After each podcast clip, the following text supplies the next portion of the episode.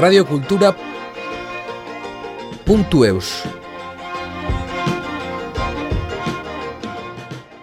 Marius Garratek bi pasio ditu, dekorazio margotuak eta bere errialdea. Dona martiri errian kokatutako kolorez tailexak tailexian dagoenean, Marilusek tromploi margolanak egiteko erabiltzen diren euskarriak deskribatzen ditu. Baina emankizun honen gai nagusia, erri kondalari gisa duen jardueraren inguruan datza. Izan ere, Mari Luzi bere egialdeko eta bereziki arberua aranaren historioa partekatzea gustatzen zaionez, ibilaldiak antolatzen ditu eta bertan erri haueko beto ezagutzeko historio txikiak eta handiak kondatzen ditu. Eguneroko bizian edo zure lanetan ez duzu beti placer hartzen, badira uh, denbora gogorrak eta olako bisitak olako jendekin uh, lotura egitea justifikatzen du uh, transmisioaren beharra. Egun hon, Mariluz Gerrast naiz, eta Dona Martirin bizi naiz.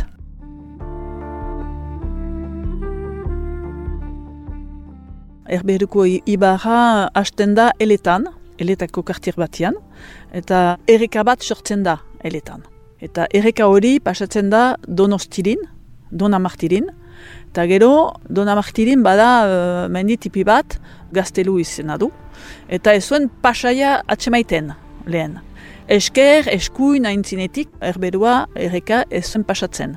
Eta azkenian, ziroa egin du mendi erdian, eta denbora hainiz pasatu da, baina uh, hiru zilo izan da, eta hiru zilo horiek egin dute arpeak, arpea batzuk. Eta erberu uh, erreka pasatu da bestaletik, hola, mendi erdian pasatuz, eta gero pasatu da isturitzen, aieran, eta gero labazi de klera zen uh, kartier batian, joaiten da, erri erditik pasatzen, eta hor joaiten da beste erreka batian.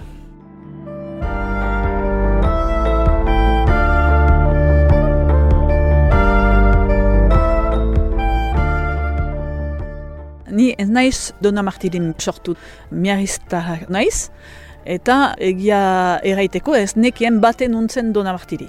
Zenta kostaleko jendea ez dute bat ere barnekaldeko tokia ezagutzen. Ezagutzen dugu uh, kostaldeko erriak, eta gero uh, ustaritze asparne doni banegaratzi pixkat, baina ez hainitz. Baina gero beste barneko errian ez dute bat ere uh, ezagutzen, Ni hola nintzen orduan. Oain da hogeita hamar urte, eskondu naiz Dona Martiriko mutiko batekin, eta etorri naiz bere familin eh, etxean, sortze etxean, bizitzerat.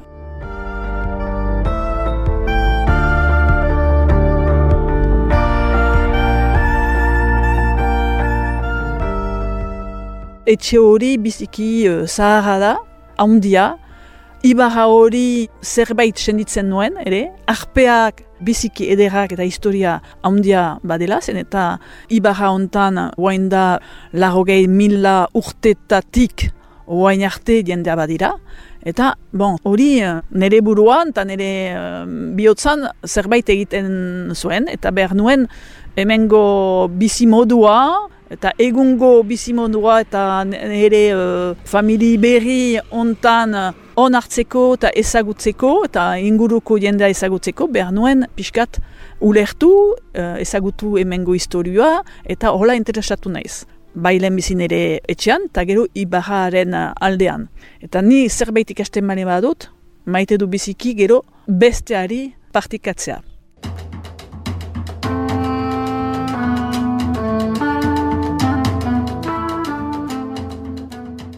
Oain, nire etxe zaharran argoitzean biziki handiak dira, etxe horiek, eta susen atxikitzeko etxe horiek antolatzeko. Ez gira lehen bezala uh, familia aurra initzekin, eta burasuekin, ta, eta orduan toki guzia ez dira okupatua. Eta antolatzeko etxe parte bat errezibitzen dugu, kanpoko jendea bakantzetan. Eta hor, hor jende horiek etortzen dira gure uh, errin egoiteko, placer hartzen dute zenta biziki edera. Orduan, jende bakantzen direlarik behar dugu espikatu nun etortzen dira, eta gure kultura espikatzen dugu, eta kurios dira, eta gu placer hartzen dugu espikatzen gure historia, gure hizkuntza, gure kultura, orduan, ja, hasi da hor.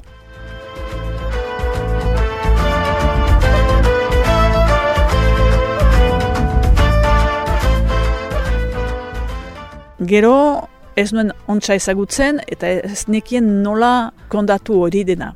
Eta orduan formakutza bat egin dut rakonteur de pei egiteko. E, rakonteur de pei da label bat, label hori da eriko norbaitek maite du bere etxea, edo bere lana, edo bere herria, eta gogoa du partekatzea. Eta formakutza hori ez da gida bat bezala ez dut uh, turismo alden formakutza bat, bate, da gure bihotzetik nola eramaiten dugu gure gogoa, gure naia hemen bizitzeko, gure lehen historiaekin eta gure egungo historiaekin eta bihar ere zein nahi dugu uh, egin gure herrian, gure aurren dako. Ez da bat, bat ere historia bat pasatua. Da biziden gauza lehen, egun eta bihar.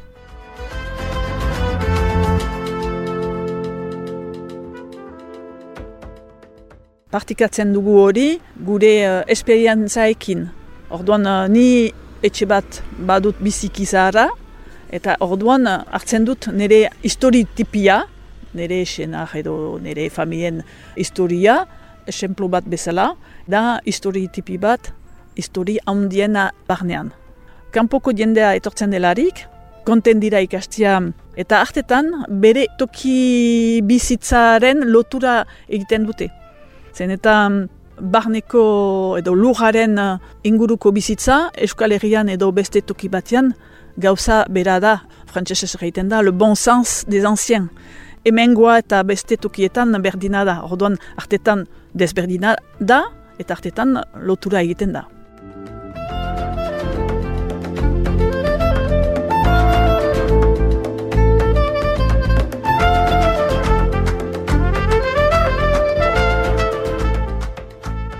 Espikatzen dut ere, gure uh, kulturalen alde, zoin da importanteena, da gure hizkuntza. Hori uh, inguruko hizkuntza guziak, ez da bat ere loturik, ne hor ez du atseman, orduan espikatzen dut uh, pixkat horren gainean, eta gero bigarren gauza da, etxea, la maison, pundu biziki importantia da, eskual bizi modu aldetik. Zen eta da lanen dako, dako, independenzia endako dena etxetik abietzen da. Eta gero etxe hori transmititzen da belaunaldiz, belaunaldiz, baina lehen biziko aur eri emaiten da. Etxea eta bere lura inguruan. Eta lura ez da partitzen beste aurrekin, zen eta uh, gero famili bat ezin da bizi lura gutirekin, dena uh, emaiten da lehen biziko aur eri. Orduan, eh, hortako, etxe guzia oraindik ontsa txiki dute, eta jende guzia bizitzen dute eta lana egiten dute etxeetatik dena lotuta.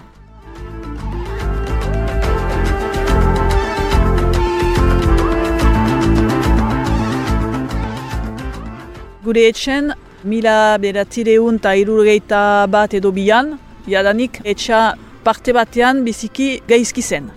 Kasik teilatua eta murua ahun puskatua ziren eta behar zuen obra initz egin. Orduan, etxeat adulatuta egin dute lehenbiziko apartamendua alokatzeko. Zen lehenbiziko denbora konje peie hasten zirela, ebe, kanpoko jendea etortzen ziren unat bakantzetan. Horko denbora zen, hasiera zen, hemen ez zen bate olakorik eta etxeko handerea, gure argoitzeko etxeko handerea, lehenbiziko jita egin zuen erberuan.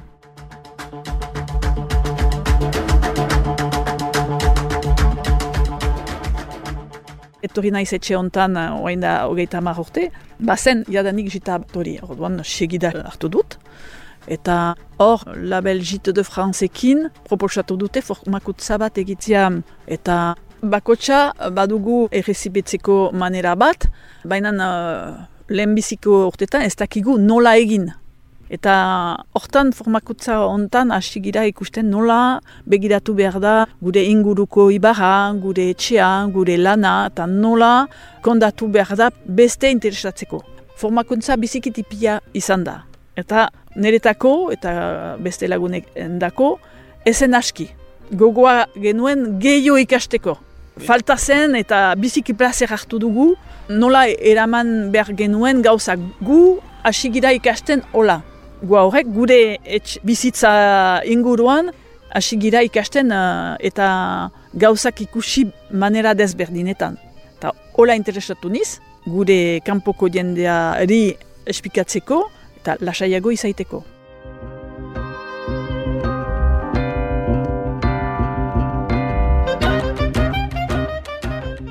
Gero ni banuen uh, lan bat pixkat desberdina ere, zentani tindatzainea naiz, artizandar naiz, eta antolatzen dut etxeetan, jaurregietan, elizako marazki guzietan, eta urrezko lana guziak antolatu, eta lan hori ez da hainitz ikusten. Nere etxe zahar ontan, bazen uh, lehen ganaria, ez dugu uh, luraren lana egiten, orduan ganaria ezarri dut nire tindut ailera. Eta hor, pentsatu dut, nire taiera idikitzean bisiterari.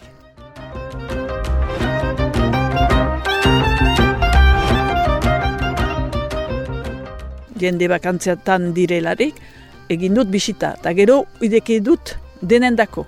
Eta hor ere, be lana kondatzeko, ez da berdin. Ezagutzen duzu zure lana, eta segitzen duzu metodo bat, baina agon teknika da, eta ez zira prest, espikatzeko kanpoko jendeari, eta norbaitek etortzen da ez du fitxik ezagutzen, e, ez da berdin espikatzeko.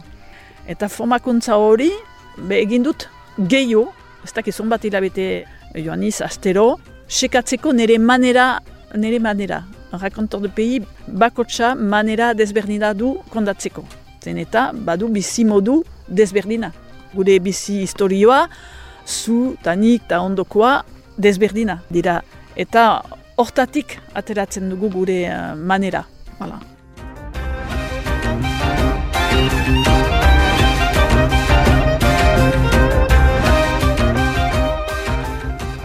Udan egiten dugu astero, donk aurten egiten dugu aste azkena goizian amaretan, plazatik itzordua egiten dut, eta hor uh, egiten dugu uh, gure herri itzulia, plaza itzulia, eta egungo plaza ezen lehengo plaza, lehengo plaza ne hor ez dakit nunda, Dona Martiriko izena ezen Dona Martiri, ere.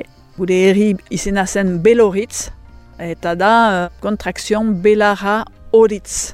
Eta ingurua begiratzen bani badugu, ikusten da hemen, badira zugaitza hainitz, Belarra hainitz, denbora goxo da, euri hartetan, iguzkia hainitz eta erreka hainitz. Orduan, bazen uh, belarra zugaitza eta jateko gauzat, aberea ukaiteko toki ona. Otza haundia ez dugu hemen, eta orduan belarra hori zen beste toki batetan. Hala, orduan inguru hori egiten dugu jendekin.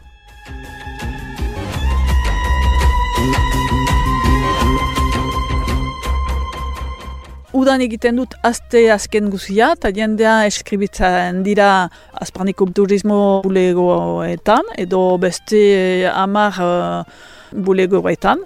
Eta gero beste hilabetetan, beste urte denboran, jendea deitzen dute, eskribatzen die, baina uh, talde handiak posibilida ere. Eta lotura egiten dugu gure ateraldia, eta gero arpeekin, eta ageriko baseriekin, eta beste gauzekin uh, diendea etortzeko egun osoa pasatzeko. Eta hor, ez dute aski egun bat pasatzea, behar da berriz etorri, zen eta ba, ez da idurit, baina gauza egiteko dira, dona martirin eta inguruko errietan.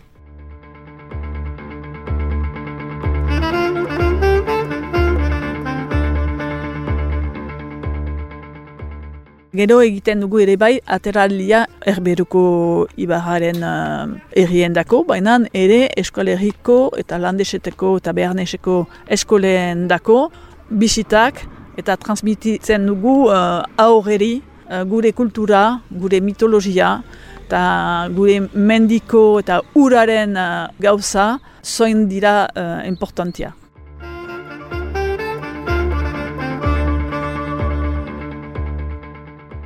Jendea on hartzen dute eta galdatzen dute. Ikusten duzu uh, begietan eta elkarrizketan ere placer handi bat da. Eta zure uh, eguneroko bizian argi bat ezartzen du.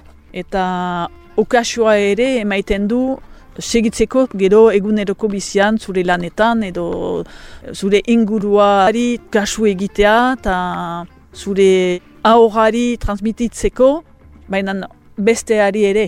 Eguneroko bizian edo zure lanetan ez duzu beti placer hartzen, badira denbora gogorrak, eta olako bisitak, olako jendekin lotura egitea justifikatzen du uh, transmisioaren beharra,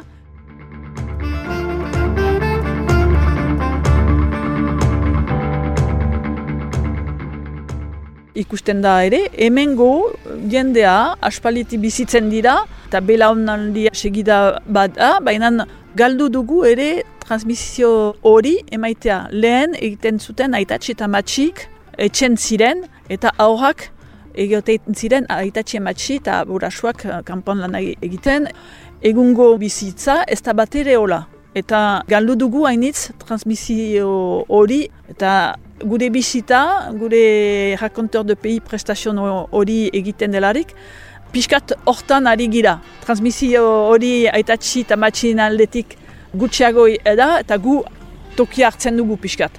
Hala.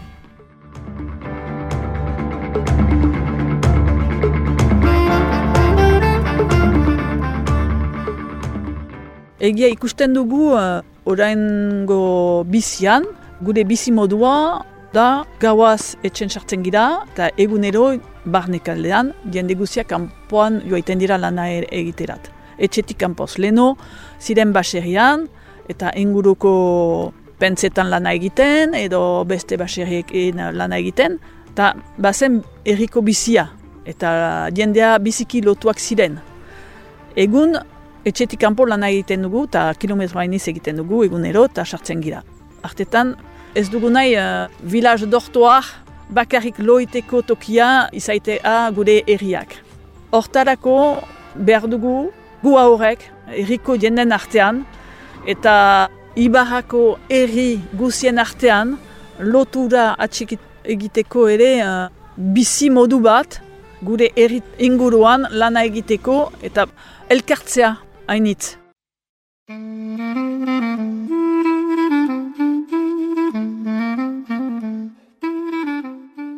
Saiatzen gira, ez da errez, eta galdu dugu, bai erri handietan, baina erritipietan ere, galdu dugu manera hori elkartzea, ohitura badugu, kulturaren alde, kiroralen alde, lotzeko, eta badira manifestazio hainitz, kirolan aldetik eta kulturalen aldetik. Baina ekonomian aldetik, eta eguneroko bizia eta familia eramaiteko eta gure gaztea eramaiteko ekonomian alektik hori ez da hainbeste. Orduan, bada lan handi bat, jendea proiektuan ari da pentsaketa egiten, bilkura hainitz, azkeneko hiru urtetan ikusten da toki hainitzetan, jendea sekatzen dute manera berri bat gure bizia antolatzeko eta segida emateko gora eramateko.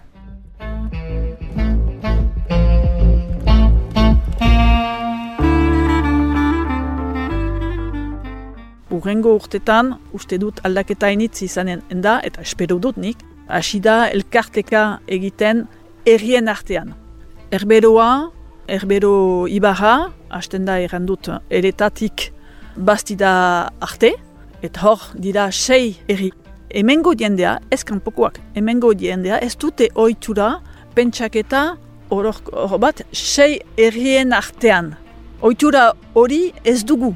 Pentsatzen dugu bi errien artean, zenta badugu eskolak lotura badugu tipiendako lotzeko, edo Elizaren aldetik ere lotura badugu bi errien artean, eta hiru eta lau errien artean.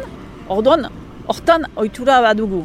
Baina gero, bizimondua eta indarra ekonomien aldean, ez dugu ino gauza ontsa, uh, ontsa pentsatua eta hala, ikasten dugu eta sekatzen dugu soluzionak uh, gure bizibidea egiteko.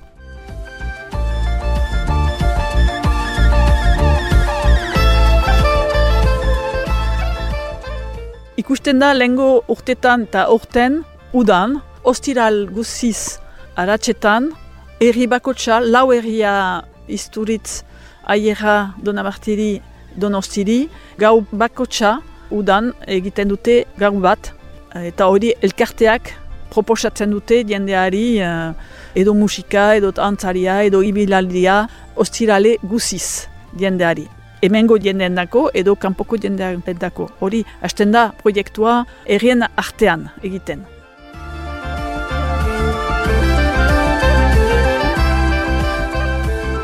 Radio Kultura